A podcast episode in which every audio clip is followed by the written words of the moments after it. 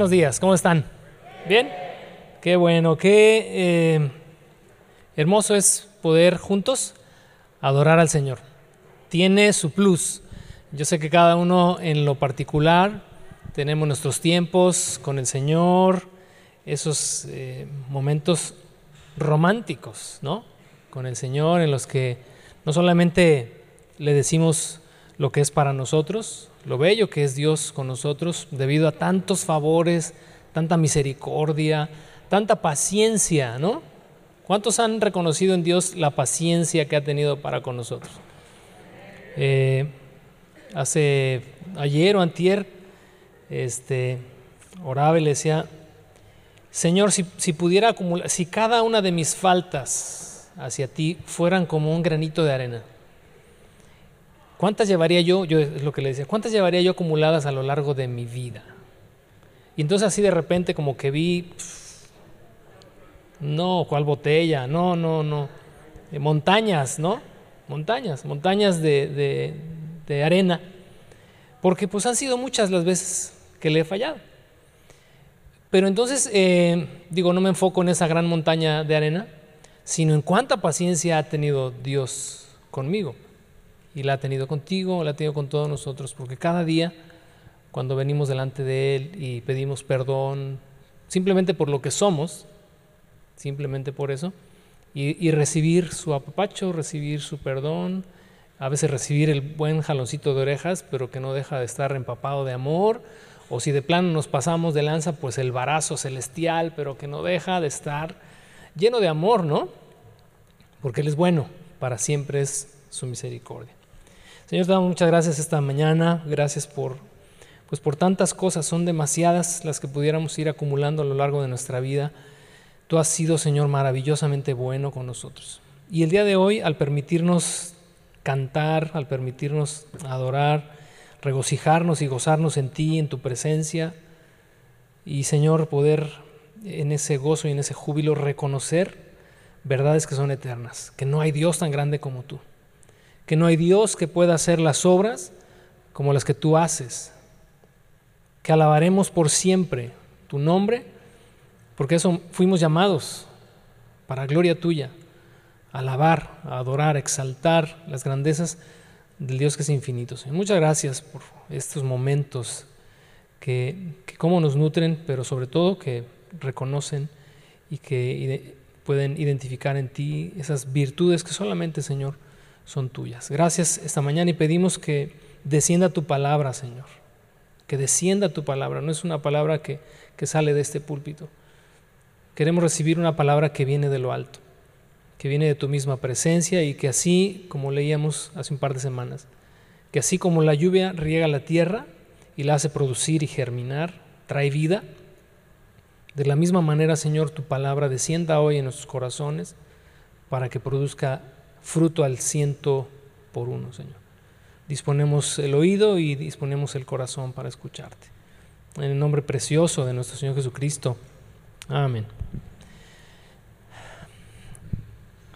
El día de hoy vamos a, como ya lo hemos anunciado, a considerar este, este nombre que Dios usa para referirse a sí mismo cuando por primera vez habla con Abraham, capítulo 17 del libro del Génesis.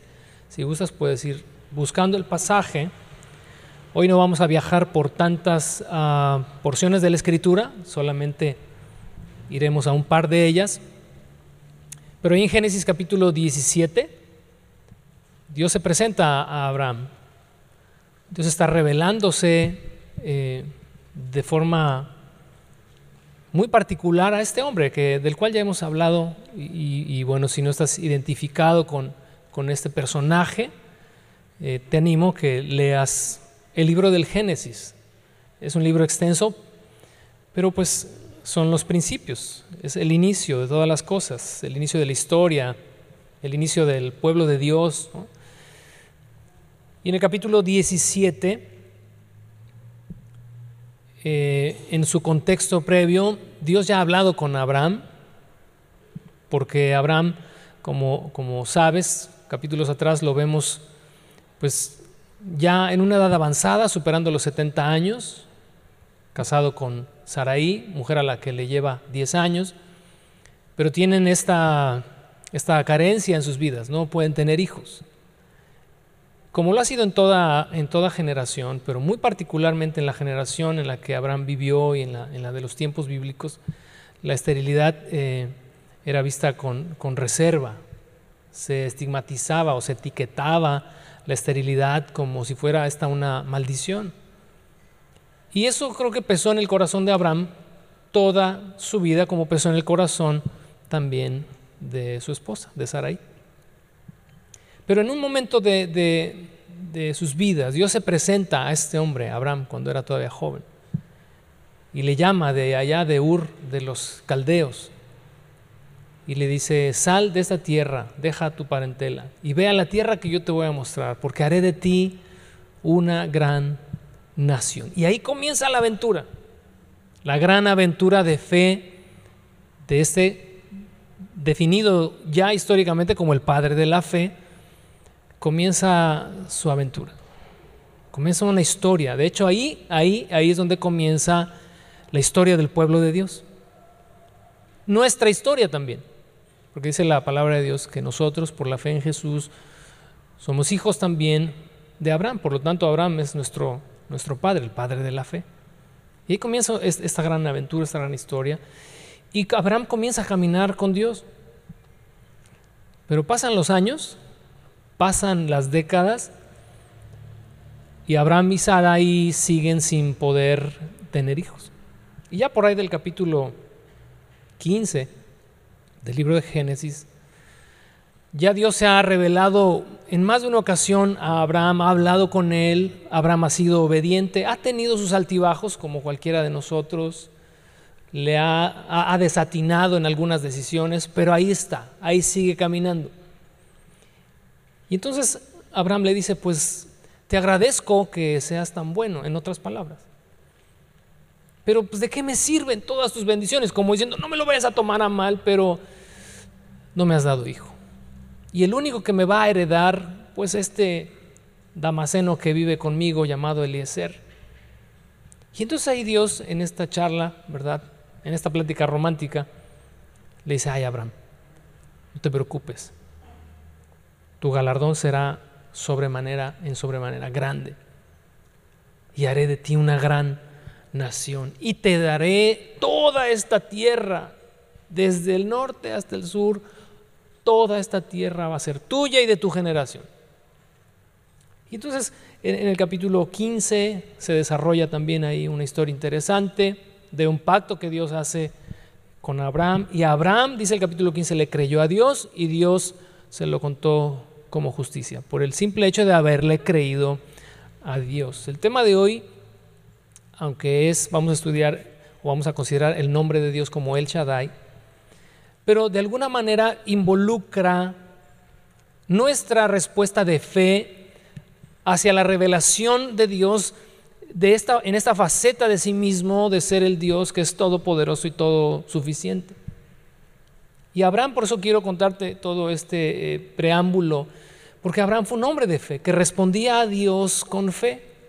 Capítulo 16, en uno de esos desatinos, de esos tantos desatinos que tuvo el Padre de la Fe, pues le echa una ayudadita a Dios y conoces la historia eh, por consejo de su misma esposa. Era algo que culturalmente no se veía mal, pero a través de una esclava llamada Agar, la esclava de Sara, eh, ella le, dijo, pues a través de ella quiero que, tenga, que tengamos hijos. Y tal vez, y digo tal vez porque la escritura no le dice tal vez, Abraham supuso que esa es la forma en la que Dios habría de darle una herencia. Pero bueno, ya vemos capítulo 16, un desatino, Agar este, escorrida por, por, por Sarai, se encuentra allá con Dios y entonces entramos al capítulo 17. Y entre el capítulo 16 y el 17 hay un lapso de 13 años. Abraham, fíjate, en el capítulo 17 ya tiene 99 años.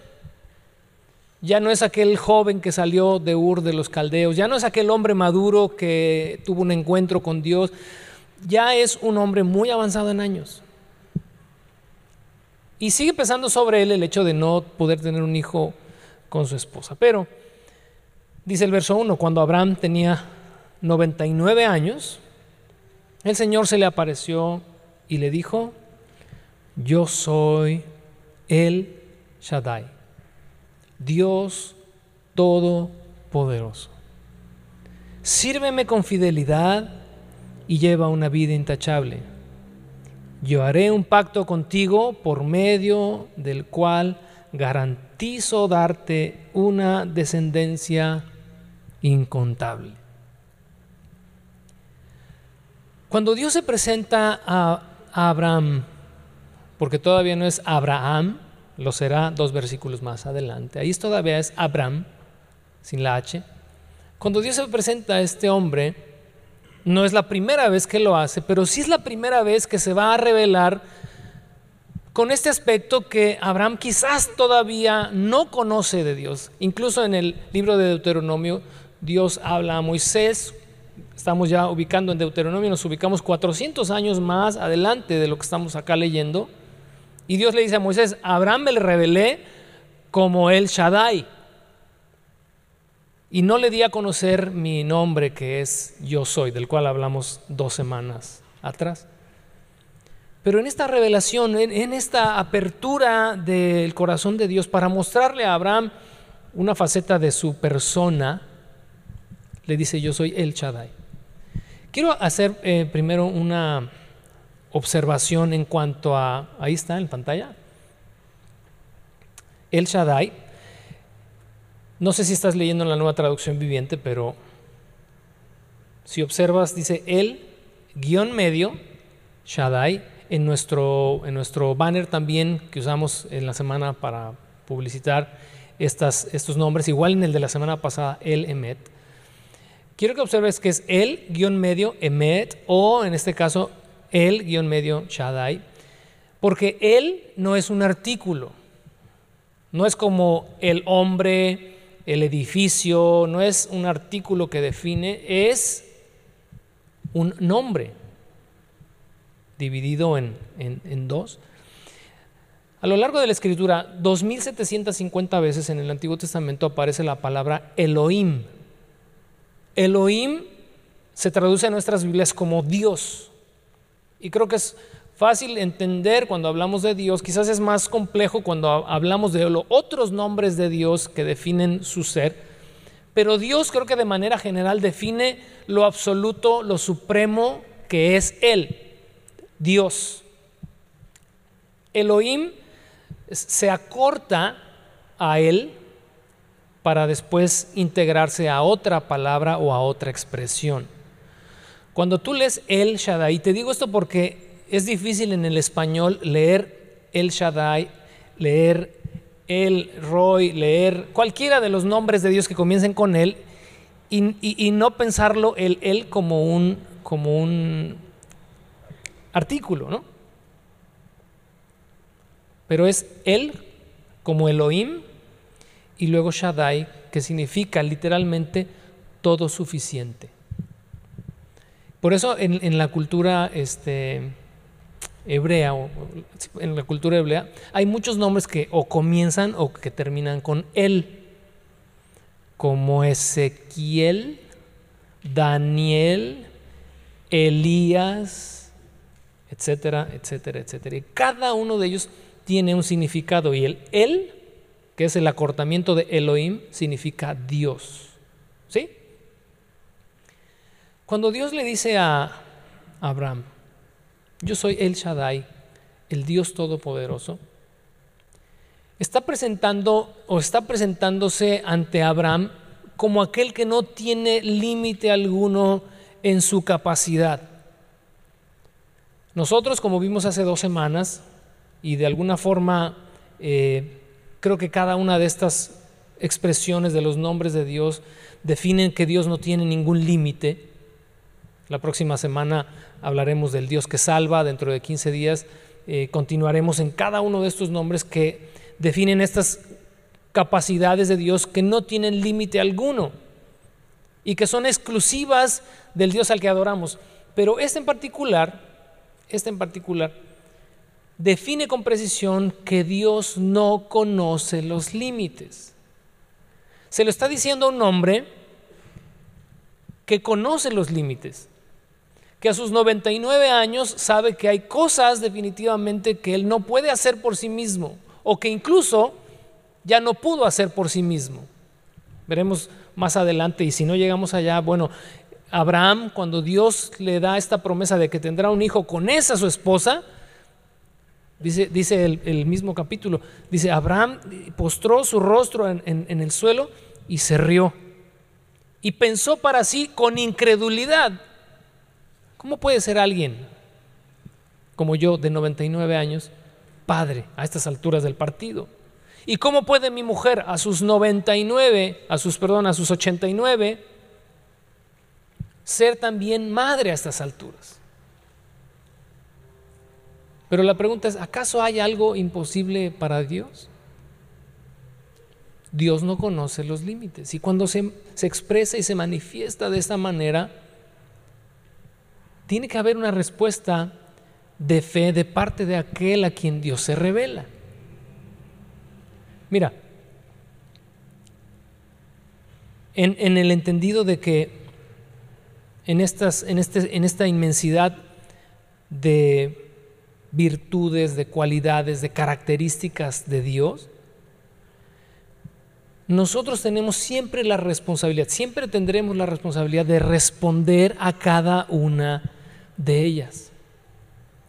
Porque de nada me serviría saber, saber aquí que Dios es todopoderoso, si en la práctica, si en la vida diaria, no lo creo.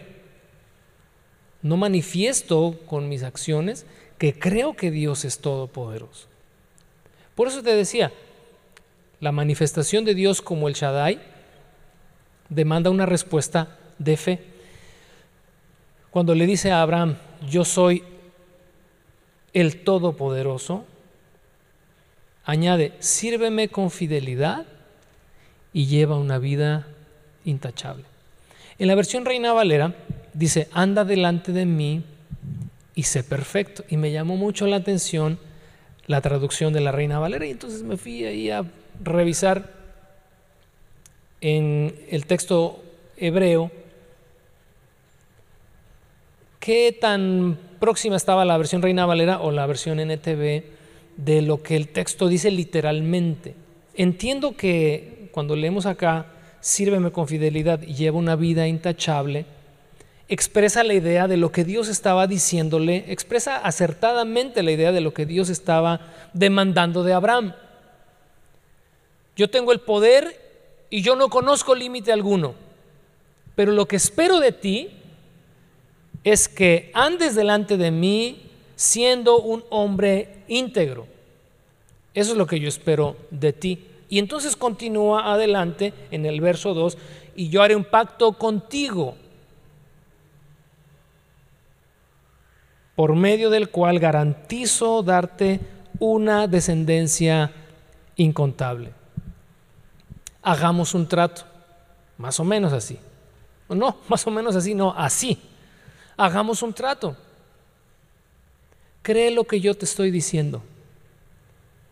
Que yo soy el todo suficiente. Mira, en esta expresión de El Shaddai, me gustó una frase que, que leí que dice, yo soy aquel que no necesita de nadie y a quien todas las criaturas necesitan. Te lo vuelvo a leer. Yo soy aquel que no necesita de nadie y al que todas las criaturas necesitan yo soy todopoderoso, yo soy autosuficiente. ¿Te acuerdas? Hablamos de esto hace 15 días. Dios no depende de tu opinión, de mi opinión, de tu hacer, de mi hacer. Dios no depende absolutamente de nadie ni de ninguno.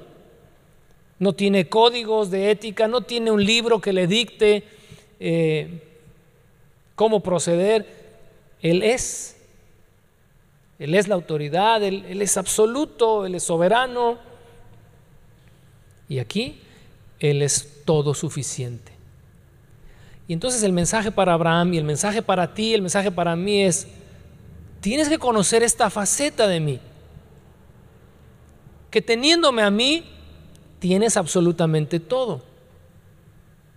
Y toda satisfacción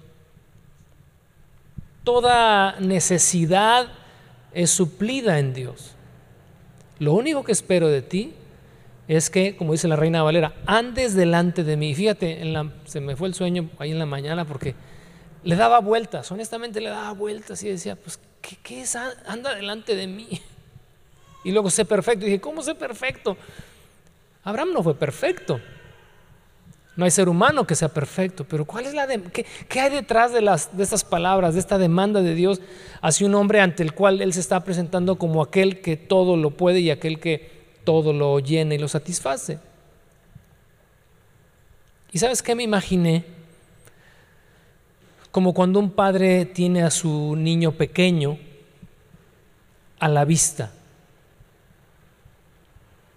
Cuando un padre tiene a su niño a la vista, Digo, porque es un niño pequeño. Y puede andar el niño por allá y por allá y por allá. Pero mientras ande delante de ti, tú estás tranquilo. No estoy diciendo con esto que Dios pierda la tranquilidad porque te vas. Pero lo que significa, creo yo, en este anda delante de mí es que todo lo que hacemos y lo que se le estaba encomendando a Abraham es que fuera hecho en el entendido de que está viviendo delante de Dios de que no hay momento en tu vida en la que no estés delante de Dios. No estás delante de Dios cuando vienes a un lugar como este.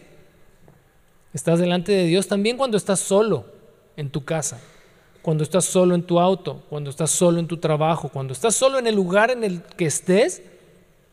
Comportarte como eso, como alguien que está delante de Dios.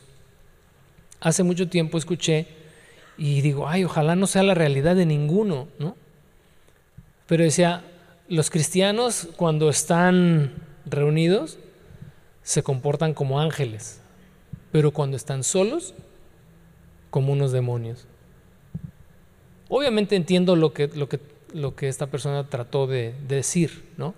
Falsedad, hipocresía, damos aquí la mejor cara, el mejor rostro. a propósito de ello, la lección de Samuel el día de hoy habla acerca de algunas cosas como esas. Te recomiendo no te la pierdas. Pero la importancia de andar delante de Dios en todo momento, en nuestra soledad, pero también en, en nuestros momentos en los que nos reunimos. Y luego añade, dice, y sé perfecto.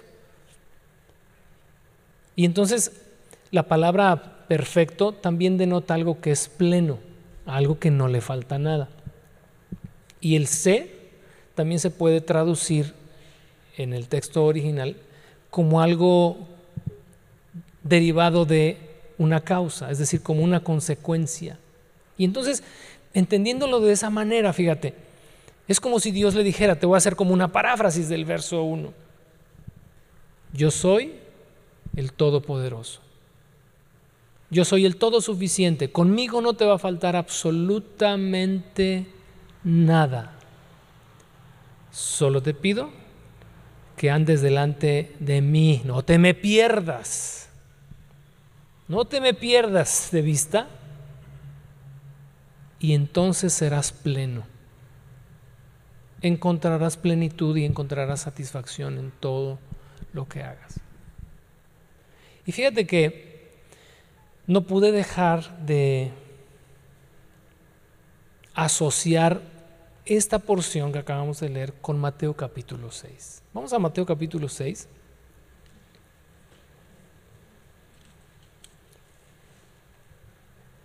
Hace rato, hace un rato precisamente lo, lo oró Alex. Ahí en el verso 25 de Mateo 6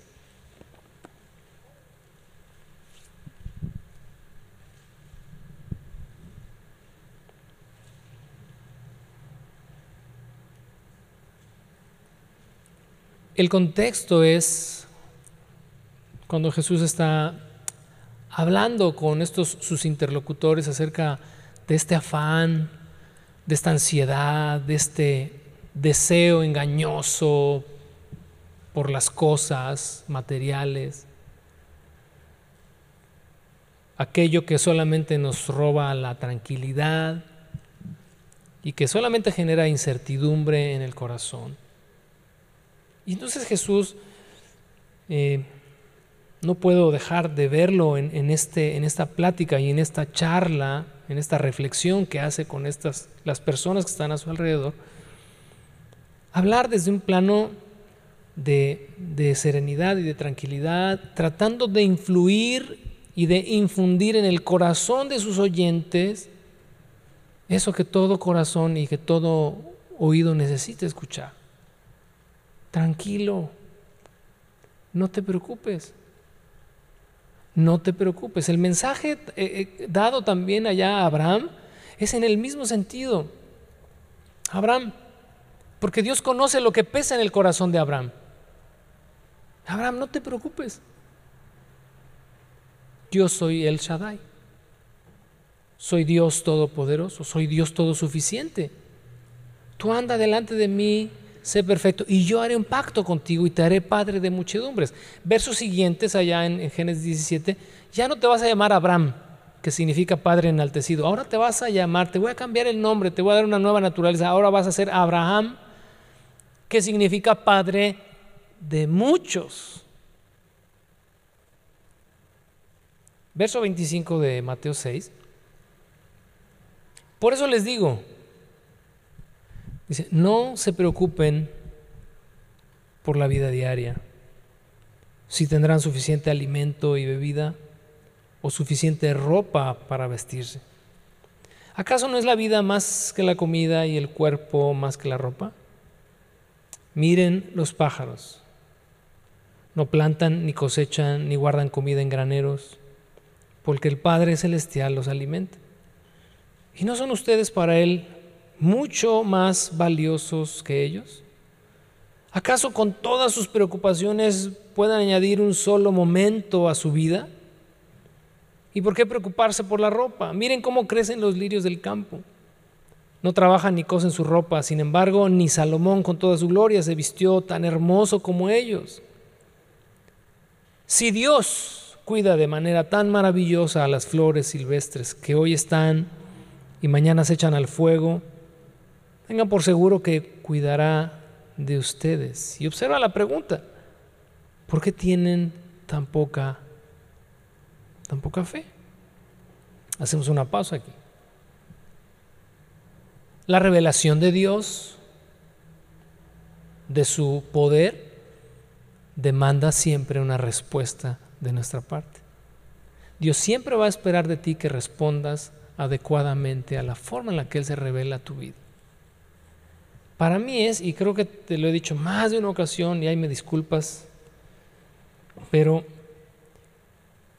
para mí es vergonzoso que cada vez que tengo que, que regresar a Mateo capítulo 6, como si fueran mis primeros meses en Cristo, y dejar toda preocupación a un, a un lado intencionalmente. Y es algo en lo que trabajo continuamente, en alinear otra vez el corazón, alinear otra vez el corazón. Porque a veces hasta sin darme cuenta, y, tienen, los, los, que viven conmigo tienen eh, esta tarea que se la toman muy en serio, de recordármelo y de hacérmelo saber cuando empiezo de quejumbroso, ¿no? o cuando empiezo a, y es que esto y el otro y el día de mañana, eh, ya sabes, hey, pues, tú mismo predicas, ¿no? Y pum, ya sabes que esas son ganchos al hígado, a la lona. Porque necesitamos aprender a responder en fe a lo que ya sabemos a lo que Dios nos ha revelado que Él es? Pregúntate a ti mismo, si tú sabes que Dios es todopoderoso y todo suficiente para ti, olvídate que Él lo sea porque, porque lo es, porque es Dios. Se lo está revelando a Abraham. Abraham necesita oírlo y Abraham necesita saberlo. Tú necesitas oírlo y tú necesitas saberlo. ¿Cuál ha sido tu respuesta en cuanto a eso? crees, y, otra vez, no me refiero a lo que aquí sabes, crees aquí, lo demuestras con tus hechos, que Él es todopoderoso y es todo suficiente. o te sigues mordiendo las uñas o te sigues preocupando. Cada uno tiene sus, o sea, tiene sus razones para morderse las uñas, ¿eh? O sea, no, no digas, ay, yo no. Este, porque yo te puedo decir, quizás como hombre, jefe de familia, por los compromisos que adquirimos como familia, pues el que responde es uno. Entonces las preocupaciones, por ejemplo, las del hombre, pues siempre es la provisión, eh, los estudios de los hijos, son ese tipo de preocupaciones. Y a veces la esposa, como no lleva esa carga, pues fácilmente, ¿verdad? No, viejo, no te preocupes, ya ves que... Y uno dice, híjola, pues deberíamos cambiar los papeles un ratito, ¿no? Pero también ustedes, chicas, o también ustedes, jóvenes, todos tenemos nuestras razones para mordernos las uñas y poner en duda que Dios es todopoderoso y que Dios es todo suficiente para nosotros. Porque ahí están las mamás, ¿no? Cuando el hijo o la hija no es lo que esperan, ahí el papá somos más, vieja, cálmate, tranquila, todo va a estar bien, ¿va? Pero ahí no, ahí la mamá la sufre, no, pues es que tú no te das cuenta, ¿no?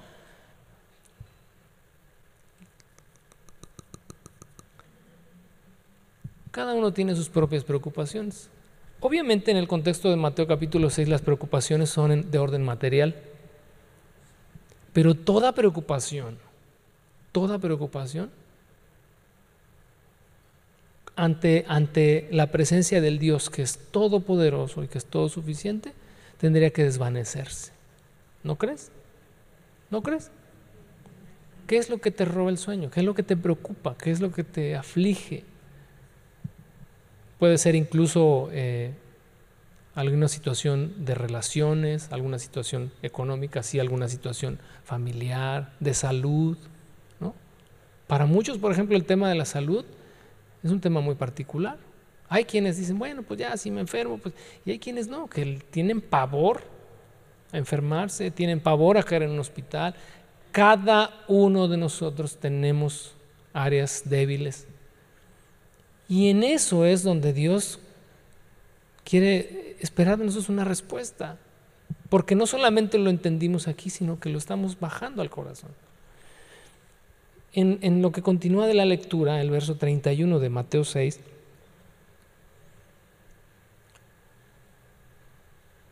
dijo Jesús, así que no se preocupen por todo eso diciendo qué comeremos, qué beberemos, qué ropa nos pondremos. Esas cosas dominan el pensamiento de los incrédulos, pero su Padre Celestial ya conoce todas sus necesidades. Y entonces en el verso 38, que es a donde quería llegar, encuentro un paralelismo impresionante con Génesis 17, porque dijo el Señor, busquen el reino de Dios por encima de todo lo demás y lleven una vida justa y Él les dará todo lo que necesiten. ¿No te suena muy parecido a lo que está hablando con Abraham de, Abraham, yo soy todopoderoso, soy todo suficiente, anda delante de mí y sé un hombre íntegro y haré un pacto contigo y te daré una gran descendencia. La demanda de Jesús para nosotros es exactamente igual.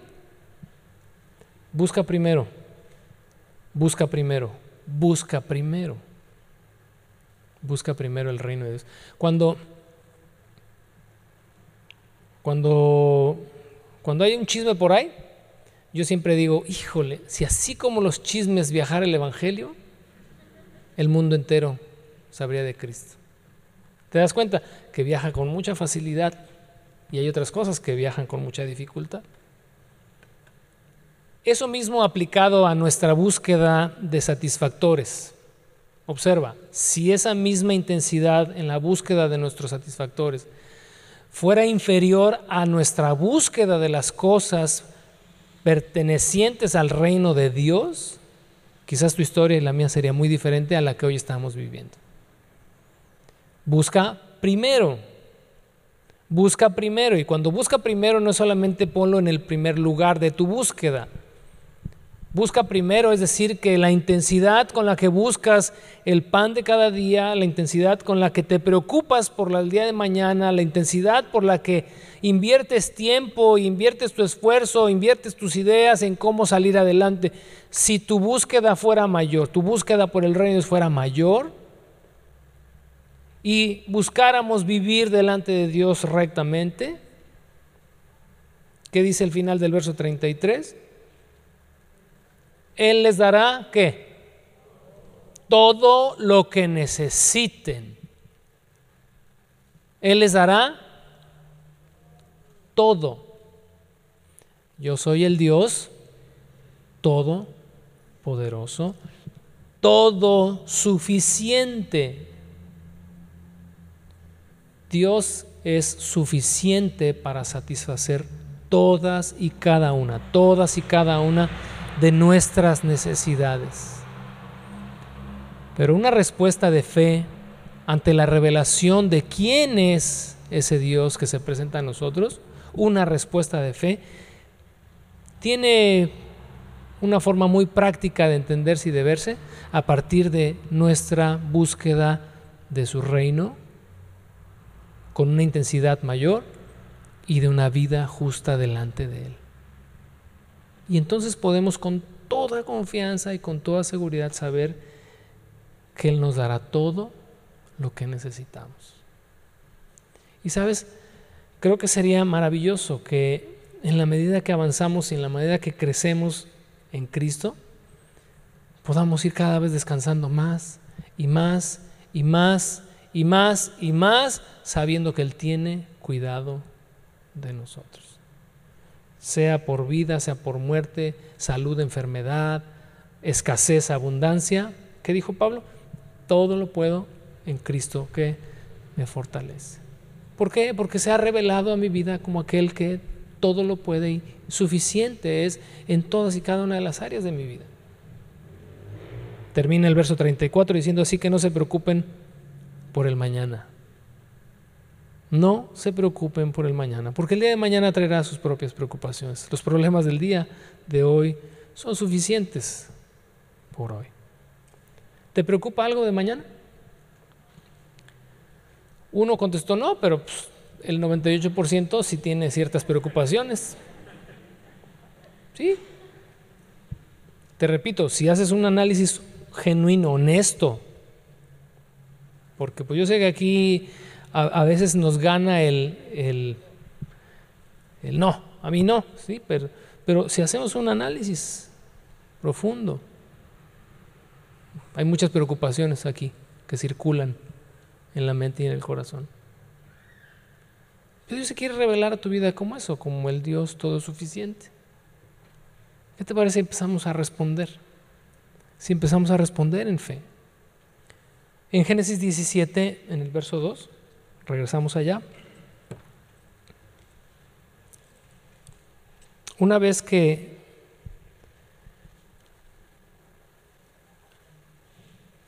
Abraham escucha, yo haré un pacto contigo por medio de lo cual garantizo darte una descendencia incontable.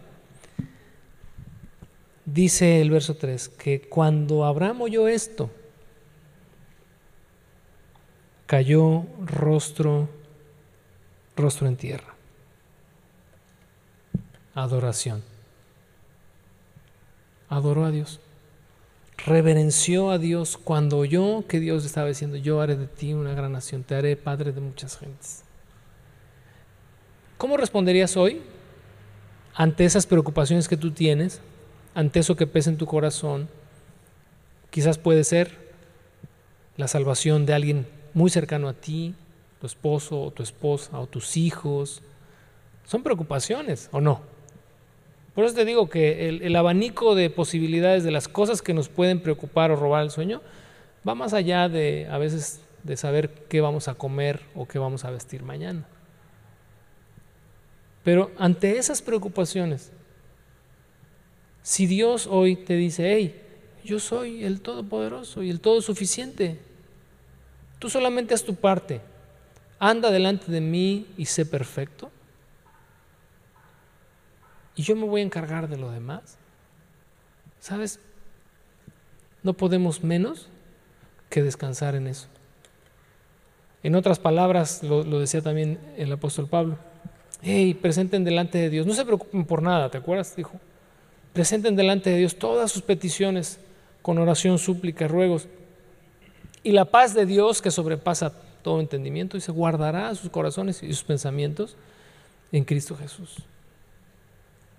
Nuestra respuesta tiene que ser una respuesta activa.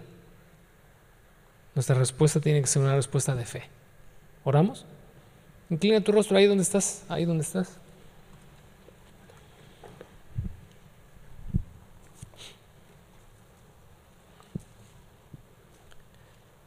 Nadie más que tú, Señor, conoce lo que pesa en el corazón de cada uno de los que estamos aquí. Cualquier situación, cualquier circunstancia, cualquier cosa, Señor, que hemos o que hayamos vivido o que estemos viviendo que produzca intranquilidad en nuestro corazón, incertidumbre, que nos atemorice o simplemente que, que nos robe el sueño, esas cosas que a veces nos hacen estar eh, inquietos. Padre, que queremos pedirte, Señor, te reveles a nuestras vidas de forma, una forma muy particular y muy personal como el Dios todopoderoso y el Dios que es todo suficiente.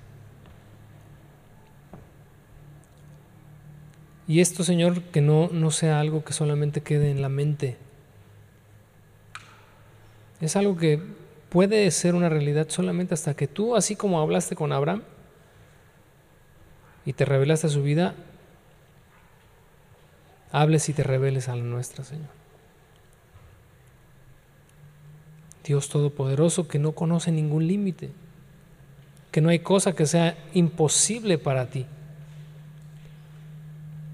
Para nosotros los límites están muy establecidos, muy, muy establecidos. Nuestra incapacidad, el alcance para solucionar eh, problemas, para solucionar asuntos, es muy limitado y eso nos hace, nos hace sentirnos impotentes a veces ante tal o cual situación. Pero tú no conoces ningún límite, Señor. Para ti no hay fronteras, no hay barreras. Y eso es lo que queremos conocer, Señor. Es lo que queremos experimentar, lo que queremos vivir. Pero ha de esperarse de nosotros una, una respuesta de fe.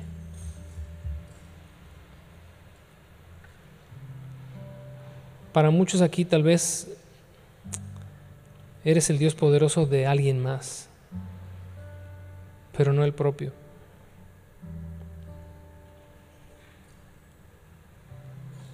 Revélate a su vida, Señor. Enséñale que tú eres suficiente. Tú eres suficiente, Jesús. Suficiente para su preocupación, suficiente para su tristeza, suficiente para su despropósito, para su vacío, para ese hueco que está en su alma. Tú eres más que suficiente, Señor. Y despierta en cada uno de nosotros esa fe para creer y responder en adoración. Así como Abraham postrar el rostro, Señor, a la tierra y reconocer que podemos estar tranquilos, que podemos estar seguros de que todo está bien, de que esa situación que, que nos incomoda, en ti es un hecho que está resuelto. ¿Cómo lo harás? Pues tú eres el Dios Todopoderoso. Tú eres el Dios Todopoderoso. Revélanos tu nombre, Señor. Y con Él revélanos tu gloria también. Una de nuestras mayores necesidades es conocer a Dios, saber cómo es Él, conocer su corazón, su carácter, sus caminos. De hecho, creo que la mayor razón de nuestras luchas y del estrés que enfrentamos muchos de nosotros es porque aún no hemos conocido a Dios en todos sus atributos. Si así fuese, confiaríamos y descansaríamos en Él. Una de las maneras más asombrosas en que Dios se ha revelado a mi vida ha sido a través de su nombre. Su nombre me dice cómo es Él. Jehová el Shaddai, el Dios todo suficiente, el que es más grande y mayor que cualquier circunstancia, que cualquier imposibilidad, que cualquier insuficiencia, el Dios que es fiel, no tiene límites y nunca pasa por alto mi necesidad. Debo reconocer que no soy autosuficiente para sostener mi vida y que la idea de que puedo tener el control de mis circunstancias es algo totalmente irreal e imposible. Solamente es en Dios, su poder y suficiencia que puedo descansar. Así como se manifestó Abraham siendo Dios de suficiencia, también desea ser conocido por mí. En lo personal, cuando enfrento situaciones difíciles, cuando estoy abrumada, en necesidad de fortaleza, de consuelo, de sabiduría o de paz, y hago un inventario de mis fuerzas y recursos y descubro que son menores de lo que lo que pensaba y no alcanzan. Necesito ir al lugar de mi seguridad, ese lugar donde puedo ser protegida y sustentada. Es cuando recuerdo que no tengo por qué abatirme, tengo a mi Dios el Shaddai el todo suficiente, el que tiene recursos ilimitados que me garantizan todo lo que necesito, incluyendo mi mayor necesidad, que es su perdón. Él ha sido alimento para mi alma, el agua viva que ha saciado mi sed y la fuente inagotable de toda bendición. Cuando me he quedado sola, cuando mis fuerzas han fallado o las personas me han fallado, él ha sido mi Dios suficiente.